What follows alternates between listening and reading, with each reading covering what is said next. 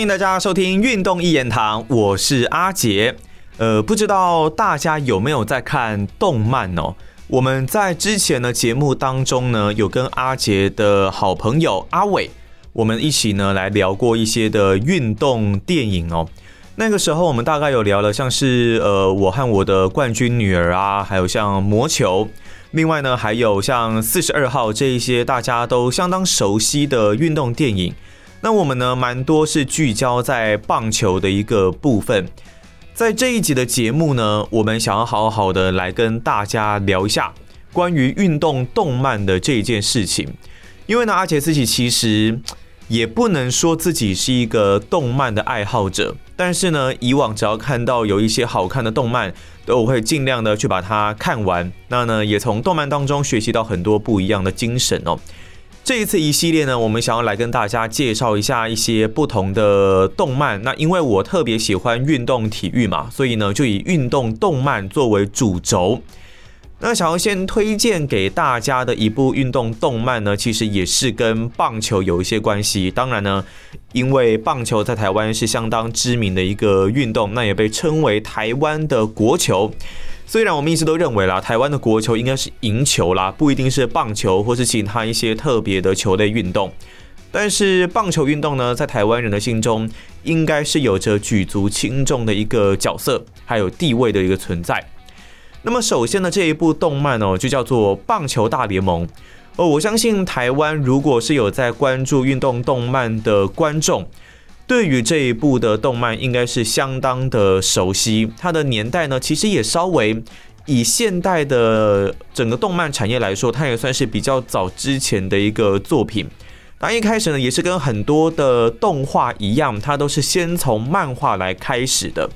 呃，它是从一九九四年到二零一零年，在周刊少年小学馆上面连载的一个棒球漫画《棒球大联盟》，英文呢是叫做 Major。那作者呢是满田拓也，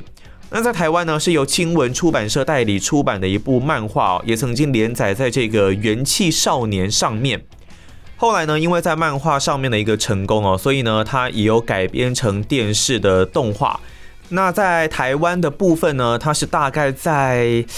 两千零四零五年那一个时候吧，就已经有在电视上面播出。我印象蛮深刻的啦，那个时候他在播出的时候，刚好是高中生，呃，国中升高中的那一个阶段吧，大概是那一个区间左右。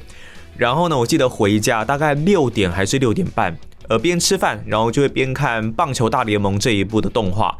那一个时候，他应该是在华视还是中视播出啊？我有点忘记了。不过反正是老三台啦。然后回家吃饭的时候。就会看《棒球大联盟》的这一部动画。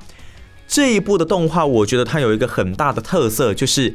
在那一个年代，热血是很重要的一件事情。我们如果说到现在的动画或者是漫画，可能你还必须要再加入一些的斗智斗力，然后有不一样的谋略。那你一直呃，现代的动画商或是漫画商一直在呈现的，也是你不一定要靠很好的天分。或者是很强大的这种直冲式的威力，或者是很直接的力量来取胜，你可能呢可以在天分不足的情况下，用其他的方式来弥补哦。如果说棒球呢，可能就是以控球，或是其他的变化球，你不一定说一定要具备很刚猛的球速啊，很强大的球威，才能够对对手取胜。这是现代在很多的动画商或者漫画商可能会更强调的一些重点，团队的配合。战术的运用，你可能这些很直接的力量已经不是取胜最主要的手段。但是呢，在棒球大联盟里面哦，球速哦，我们觉得就是一切了。里面的主角呢，茂野无郎，基本上呢，他是一位很具有强大棒球天赋的一位球员。他自己原本的爸爸呢，本田茂志，也是一位职业棒球选手。所以呢，吴郎的本名是叫做原本的名字啦，是叫做本田吴郎。然后他的爸爸呢叫做本田茂志，那从小呢他的母亲就已经过世了，但是在他的父亲这种耳濡目染之下，吴郎呢也是对于棒球产生了很浓厚的兴趣。基本上这样子的剧情设定就是取材自很多的棒球选手他们的成长经历都是类似这样子的一个过程。自己的父亲呢，或者是自己的亲戚，他们有在玩棒球，那自己也对棒球产生很浓厚的兴趣，进而加入到了少棒队、青少棒、青棒，然后再到了成棒阶段，慢慢的变成一个成熟的职业选手。台湾的很多职棒球员呢，基本上都是这样子的一个成长路线。那包括了很多像原住民啊、后山的这一些好选手，他们也都是在很多这样子的一个背景之下，慢慢的成长。那吴郎呢，原本是跟着爸爸本田茂志，就是对棒球有很浓厚的一个兴趣嘛。但是没有想到，在小时候，吴郎小时候的时候，他的爸爸本田茂志呢，在一场比赛被对手一位大联盟的洋将，哦，叫做这个 Joe Gibson，也就是吉普森，一百六十公里的这种球速哦，他当时呢，精准的数字是一百五十八公里，头部触身球这样子的速度来打到了。吴郎的爸爸本田茂志啊，这个头部的部分，我们都知道，在棒球里面，触身球是非常非常危险的一个结果。那尤其呢，如果你是头部触身球的话，可能会产生更难以想象的一个后果。如果是以今年的中华职棒球季来说呢，我就有看过中信兄弟的球员陈伟汉，他被这个头部触身球给击中，而且呢是击中在耳朵附近的这个护耳的地方。当场碎片就直接喷飞，然后呢，球员是倒地不起啊。这种一百五十几公里，当时他被打到的好像是大概一百四十几公里左右的速球，就已经具有这样子的一个威力。那何况是一百五十公里以上这种快速之球，几乎是当然没有像子弹那么夸张，但是球的硬度加上这样子的速度，再加上球的重量，这样子直接飞过来，打到了你的头盔。这你就算没有什么状况，基本上可能轻微的头晕，或甚至你在离开球场之后的一些脑震荡的情况，送医之后可能会有脑震荡的一些情况，这一些都是要经过检查的。那像这种吉普森一百五十八公里哦，大概是一百六十公里左右这样子的一个球速，直接飙过来打到你头，那这真的会产生很可怕的一个结果。所以不是有人说嘛？他们觉得棒球是一个。相当危险的一个运动，毕竟球不长眼嘛。那你有球棒，然后又有棒球，所以在场上会产生什么样的结果？真的大家都不愿意看到这样子很悲伤的一个结局啦。那也因为这个头部的触身球呢，所以呃，本田吴郎的爸爸本田茂志就因为这个头部触身球而过世。所有的故事呢，都从这个时候开始哦。那后来呢，吴郎是被他的幼稚园老师给认养。然后成为这个幼稚园老师的儿子哦。当然后来呢，其实吴郎一开始是非常痛恨这个投出头部触身球的吉普森。不过在后续有一次因缘际会下，受到吉普森的一个邀请，到美国去看了一场美国职棒的比赛。吴郎深深受到吉普森的投球有一点算是感动以及震撼，所以呢，慢慢接受了这一位算是杀父仇人吉普森。那也在这样子的一个成长背景之下，吴郎开始认真的进行他的棒球生涯，哦，包括了从少棒，然后呢，再到国中，再到高中，那甚至后来还有挑战到美国职棒、小联盟、大联盟等等，都是他一路的一个成长过程。那其实呢，我记得自从在国中开始哦。那个时候有一个桥段，我印象是蛮深刻的哦。这开这个部分开始，可能这个雷就比较大一点点哦。如果呢你还没有看过这一部动画，想要好好的去从头到尾看一遍，那你可以在这一边就停一下我们的节目，好好的先去把这一部的动画或者是漫画给来看一遍，因为接下来有雷，有雷一定要小心慎入。在那一个桥段呢，吴郎应该是在国中三年级左右吧。那个时候，其实他，因为他原本其实是一个右撇子的选手，那他呢是一位投手，所以呢是一位右投手哦。在当时，因为可能投球量比较大，或者是一些原因，所以呢他的右手是有产生受伤的一个情况。在一般人哦，如果面临到可能你的惯用手受伤的一个情况下，你可能会去积极的选择复健治疗啊，那甚至有一些的职棒球员可能因为伤势比较严重。所以就没有办法再继续自己的职业生涯。那吴郎呢？那个时候，因为他自己当时是个国中生，呃，整个习惯可能还没有完全的养成。那要去做别的学习也更加的容易。可能有人会觉得，诶，那不然你就转野手啊，不用像投手在手臂的负担上是这么的大。但吴郎没有哦，因为呢，他就是特别喜欢投手这个位置，他好想要成为一位厉害的强投。在那个情况之下呢，他竟然就把自己原本右撇子的惯用习惯改成左手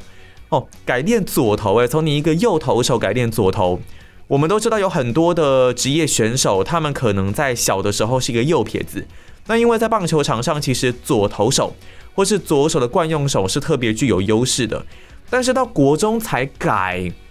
我有点有点不是很清楚有没有选手有这样子的一个案例，但是据我所知，好像比较少一点点了。所以像吴郎这样子，原本是一个左呃右投，然后呢再改成左投，而且是在国三的时候来改。我相信一定有这样子的一个例子，但是我现在一时还没有办法讲出来。但是这这种毅力，我觉得真的是很难能可贵啦。因为你说，如果像我们小时候有的时候，有一些人本来是左撇子，但是如果在台湾的传统观念上，会认为左撇子是不太好的，会想要小孩子呢把这个惯用手改成右手。大家老一辈的可能会觉得右手是比较好的一个惯用习惯。所以呢，会想要小朋友把左手改成右手啊，这样子的一个改变的方式。不过以现代来说啦，其实之前有一些研究会认为，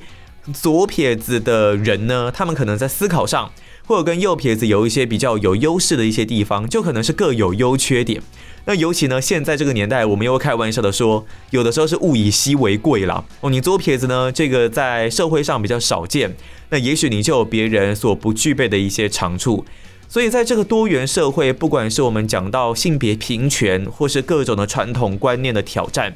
有一些的部分，我们觉得就自然就好，不一定要去强求做一些的改变。但是吴郎呢，因为他的右手已经受伤了，所以也没有办法自然就好了，他一定还是要透过改变他的惯用手来继续他自己的一个棒球路。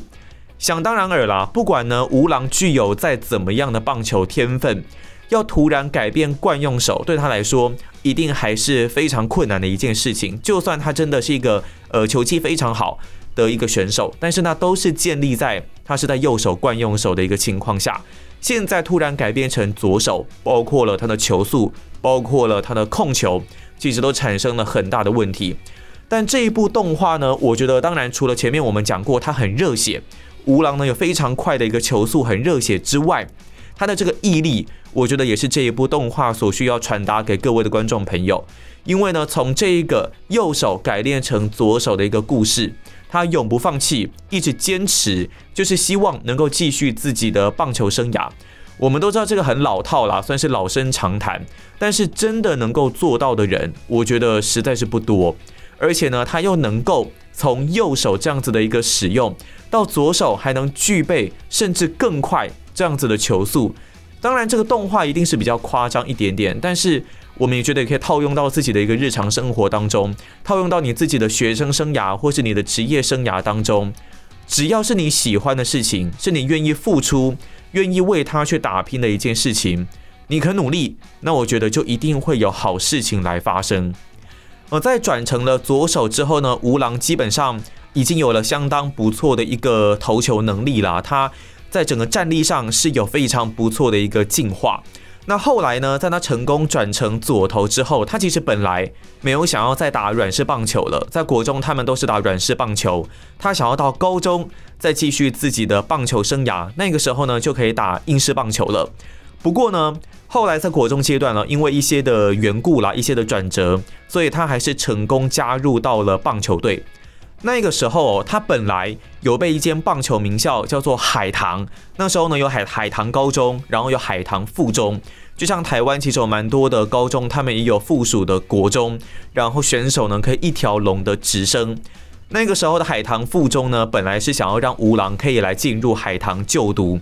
但是因为那个时候吴郎有一个好朋友叫做佐藤寿也。佐藤寿也的名额呢，本来要被牺牲掉了。海棠要牺牲佐藤寿也的名额，让吴郎可以顺利的进入到海棠附中来就读，成为一个特别的资格生。吴郎呢，绝对不希望他很，他是一个很很有义气的一个人啦，所以呢，他绝对不希望自己的好朋友被牺牲，然后就为了，因为要让自己能够进入到这一支球队，所以呢，他还是选择留在自己原本的国中。不过在之后的一个比赛的对战过程呢，他所属的这个国中叫做三传东中，在很多危急的情况下，靠着吴郎的战力，还有队友的一个帮忙，顺利的来过关。不过后来他们还是碰到了海棠附中这一所学校，想当然尔，这一所学校绝对是集各式的精英，全国各地所有的棒球好手都会进入到这一所国中。有一位叫做梅村哦，也是后来跟吴郎一直会持续相遇的一个好对手。他在那个时候就率领海棠附中来面对三传东中，比数是多少？大家可以猜一下，绝对是超乎你想象哦，是十九比零这样子的一个比数，让吴郎那个时候呢，真正的见识到，哇哦，我竟然可以跟这么强的一个对手来对决，他们那里面的训练。他们那里面的一些操练的模式，还有他们对于棒球的解读，是不是跟我理解的不太一样？所以呢，这也开始促使着吴郎想要往更优质的环境、更棒的一个经营环境来迈进，也许可以让自己获得更大的一个成长。从这个阶段，我们可以看得出来，这一个桥段呢，也想要告诉我们：你如果想要让自己更精进、变得更强，那最好的一个方法就是把你自己也丢到更强的环境里面。例如，你想要让自己的棒球技术更加的精进，你可能就必须要挑战直棒哦，挑战日本直棒啦、美国直棒或是台湾的直棒等等，让自己置身于强度更高的一个竞争环境。因为在环境的一个驱使之下，可以让你自己呢被逼出难以想象的一个极限，让你在未来的一个球技成长可以有更大的一个发挥。所以，我觉得这个部分吴郎的这个想法绝对是对的。但是在那个时候呢，他们进入了高中阶段，跟他的跟吴郎的好朋友佐藤寿也一起进入了海棠高中的二军。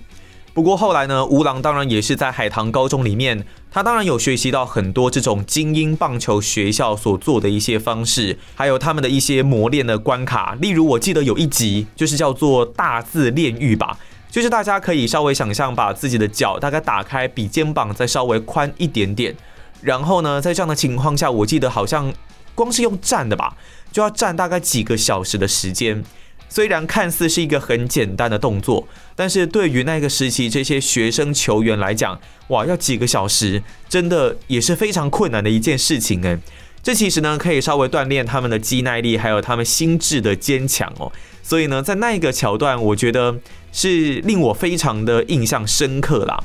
反正，在里面呢，其实吴郎除了有学到东西之外，但是也有看到很多他看不惯的事情。也因为这样哦，所以他们的监督呢，蛮早的时候就认为吴郎跟海棠的棒球理念是不太相符的。所以后来哦，吴郎其实就自己来定下了一个目标，他希望能够在他们的学长我即将毕业的友谊赛打败这些学长们。我们都知道，在棒球赛、棒球球队里面有很多所谓的 OB 赛，也就是学长跟学弟的交流赛。在这样的情况下，通常都是学长会获胜啦，因为更早进入学校，更早接受磨练，那球技也是更加的成熟。要在这样子比赛当中打败学长，并不是一件很容易的事情。但毕竟这是动画嘛，所以设定这样子的一个剧情，就是吴郎希望打败这些学长，然后打败了他们之后。非常帅气，头也不回的离开海棠高中，加入其他的学校。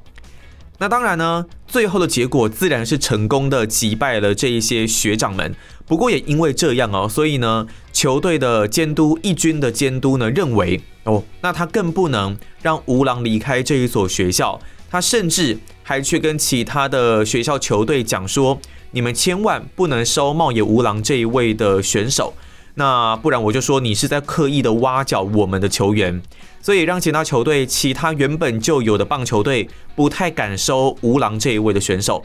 既然别人不收，那我就自己来搞啊！所以呢，很夸张的一个剧情开始了。吴郎呢加入了原本没有棒球队的圣秀高中，然后要自己来成立一支的棒球队。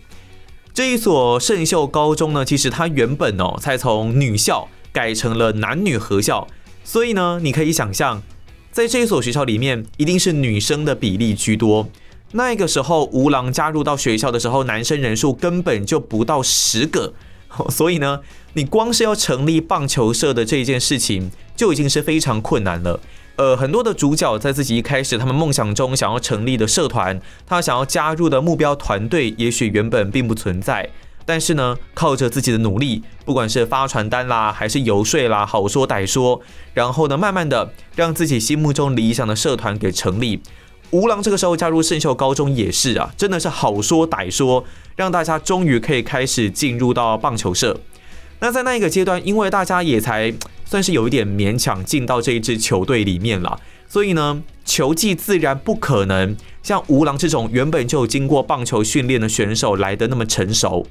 在这样的情况下，吴郎的爸爸这个茂野英义还甚至来担任球队的，应该算是呃训练这个教练吧。他来帮助吴郎，然后呢跟这些同学来进行训练，打算可以在高三的时候来参加比赛。那在那一个时候呢，他们的目标当然就是希望能够击败吴郎眼中的世仇海棠高中。最后，他们也真的遇到了海棠高中啊。当然，在遇到海棠高中之前呢。其实他们原本有先跟海棠的二军来进行一场练习赛，那个时候呢，海棠呃原本吴郎在的时候，一军练习场的那一位监督江头，竟然还特别出阴招啊，说要踩伤吴郎的脚，因为他看得出来，在圣秀高中的这一支球队呢，基本上就只有吴郎是主力了，那其他人如果你把吴郎干掉了，其他人根本就不足为惧。哦，所以就出这种阴招来陷害吴郎。那在陷害吴郎成功的情况下呢，原本以为哦可以一绝后患，不过呢，吴郎他就是很有这种毅力啊跟热情，所以呢，他决定就算带伤也是必须要想办法来打进，就是能够跟海棠高中对决的比赛。那他们一路的努力呢，终于打进到了县内的决赛，成功要挑战海棠高中。虽然呢，吴郎有伤哦，但这部动画最重要的就是要呈现出热血，他还是具有一定的速度，然后用自己的意志力拼命的在投手丘上支撑，一路的缠斗、缠斗、缠斗，也让海棠高中惊觉他们怎么是面对这样这么一个怪物的对手呢？后来当然，海棠可以成功获胜，他们最终还是获胜的一方。那但是整个过程，我觉得那一段的描绘。是非常的激昂的，我们可以从那一段的过程当中感受到吴郎他对于棒球的热爱，然后还有他对于比赛求胜的执着。如果大家还没有看这一呃这一部动画的话，这个桥段真的可以好好的看一下，是有多么的激情。而且呢，因为学生棒球不像职业球队这样，可能你以后呃甚至会转到这支球队，或是可能有其他的一些共同因素。学生棒球就是为了自己的棒球生涯在奋斗，就是为了自己的一个梦想。所以无论如何都是会燃烧自己，全力的去打拼每一颗球，全力的去投每一颗球。就算最后的结果不尽如人意，留下了男儿泪，我觉得整段过程都是相当的令人感动的。大家有机会的话，真的可以好好的去看一下这一段。那随后呢，在高中生涯毕业之后，吴郎呢也面临了自己职业生涯的一个选择。他是要来挑战日本职棒呢，还是可能依照他的天分，可以去更高的棒球殿堂来进发？那个时候，他受到了原本就是对他的生父投出出生球的 Joe Gibson 的一个影响。那个时候，他在大联盟拿下了三百胜。那吴郎呢，也希望能够跟 Gibson 在同一个联盟去打拼，甚至有机会可以来挑战一下 Joe Gibson。所以呢，他决定要到美国去挑战美国职棒。当然，一开始吴郎也是在小联盟慢慢的奋斗。那在那个时候，剧情呢带到了他的另外一个很重要的对手，就是 Joe Gibson 的儿子，这个基普森二世。吴郎跟这个二世相遇了。在那个时候，他的这个二世的爸爸 Joe Gibson 因为呢畜生球伤人，甚至是杀人了，所以呢他的家庭受到了蛮大的一个影响。那个时候，他对于吴郎还有他们这个日本家庭就充满着敌意。所以呢，两个人见面啊，仇人相见，分外眼红。他们在每一次的对决都是激情四射。他那时候呢，跟吴郎下了一个赌注哦。他说，如果他自己二世自己能从吴郎手中敲出全雷打的话，那吴郎就得要永远的离开美国。当然呢，最后他并没有在这个阶段啦，这就从吴郎的手中敲出了全雷打，甚至。吴郎也带领自己的三 A 球队来获得了最终的冠军，也让二世对他是相当的幸福。这个部分呢，我觉得有一个蛮夸张的点呢，就是如果有在看美国职棒的听众呢，就会知道，在美国职棒的球员哦，拼死拼活从二 A、三 A 一路能早上大联盟就早点上大联盟。不过那个时候呢，吴郎其实原本呢有一个上大联盟的机会，但是他因为对三 A 的这支球队产生了感情，所以呢他选择自己不要上去大联盟，而是要跟队友来一起打拼。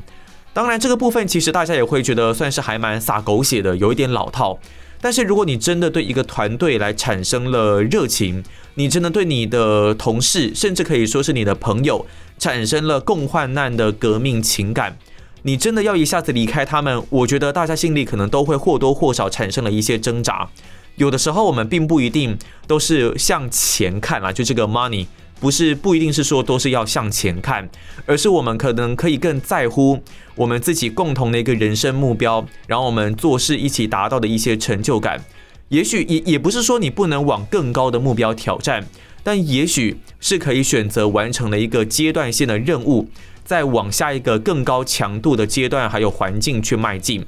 当然，有的时候。时间是很重要的，你能不能够趁这个时候上到大联盟，或是更棒的一个职场环境去努力，这就是个人的一个选择。那剧情里面的吴郎呢，他选择是先跟队友一起来完成这重要的一个里程碑。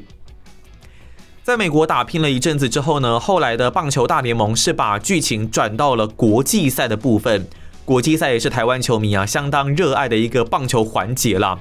这一次的聚焦呢是在世界杯。那我们可以看到，在日本队阵中有很多知名的选手，他们都是以现今就是那个年代在现实生活中很有名的日本选手为模板，然后来进行绘制并登场的一些选手，像是松井秀喜啦，然后还有铃木一朗，其实也都有被绘制到这个动画里面去。所以呢，在那个时候，吴郎也是有加入到了世界杯的日本队阵中。在那个时候，他又再次的遇到了这个 Gibson 二世啊。那终于，Gibson 二世在那个时候有从吴郎的手中敲出了全雷打哦。至于是什么样的一个剧情呢？我觉得大家就可以好好的去看一下这一部动画。当然，在离开了世界杯日本队之后，吴郎开始呢有慢慢进入到可以有机会到大联盟的一个部分。不过，他那个时候也面临到了我们现今在棒球世界当中会常遇到的一个现象，那就是 IPS。YIPS 这个简称投球失忆症，这是现在很多的职棒投手或者是年轻投手可能会遇到的一些问题。所以这一部动画也把这个运动现代的运动医学的疾病给带入到了动画里面。我们也可以看一下吴郎在面对这样子的一个症状的时候，因为通常这都是心理的一个问题啦，所以呢，如何透过治疗来慢慢的克服这样子的一个心理障碍。绝对都是我们一般人在生活当中、在职场当中面临到困难的时候，可以去思考的一个方向。看吴郎怎么去突破，然后自己呢，也许也可以用相同类似的一个心境来面对。那后来，当然吴郎呢，还有经历过，因为一直以来强大的一个使用，所以也经历过了一些开刀，然后在职业生涯也是慢慢的累积自己的年资，最终呢，也就会慢慢的迈入到这一部动画的一个结局。那基本上呢，这整部的动画，我觉得它除了有热血，然后除了有毅力之外呢，它其实也带入了很多像我刚刚所说的运动医学的一些观念，然后呢，还有他们这种挑战强权的意志，以及不屈不挠的这种心态。我觉得虽然这部动画非常的夸张，然后有时候呢，甚至我们都开玩笑的说，一颗诉求打天下。捕手的角色好像不是这么重要，不太像现在很多的动画或漫画，棒球动画或漫画啦，可能会把捕手的角色刻画的比较深刻一点点。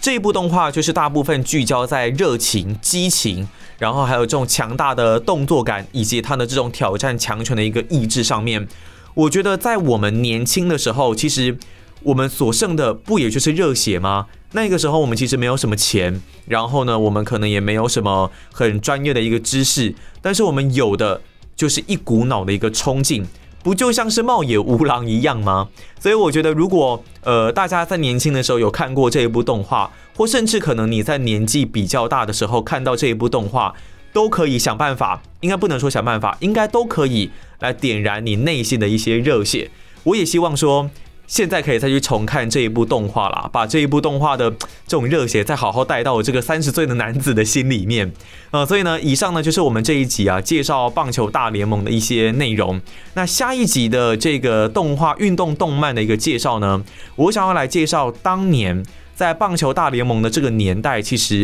也有一部动画叫做《王牌投手振臂高挥》。我觉得它的重点就是跟棒球大联盟摆在完全不同的地方。大家有兴趣可以先去找一下，呃，找这一部动画来稍微看一下。那下一集的运动动漫的介绍，再来一起加入我们的讨论哦。那我们就下期节目再见啦，拜拜。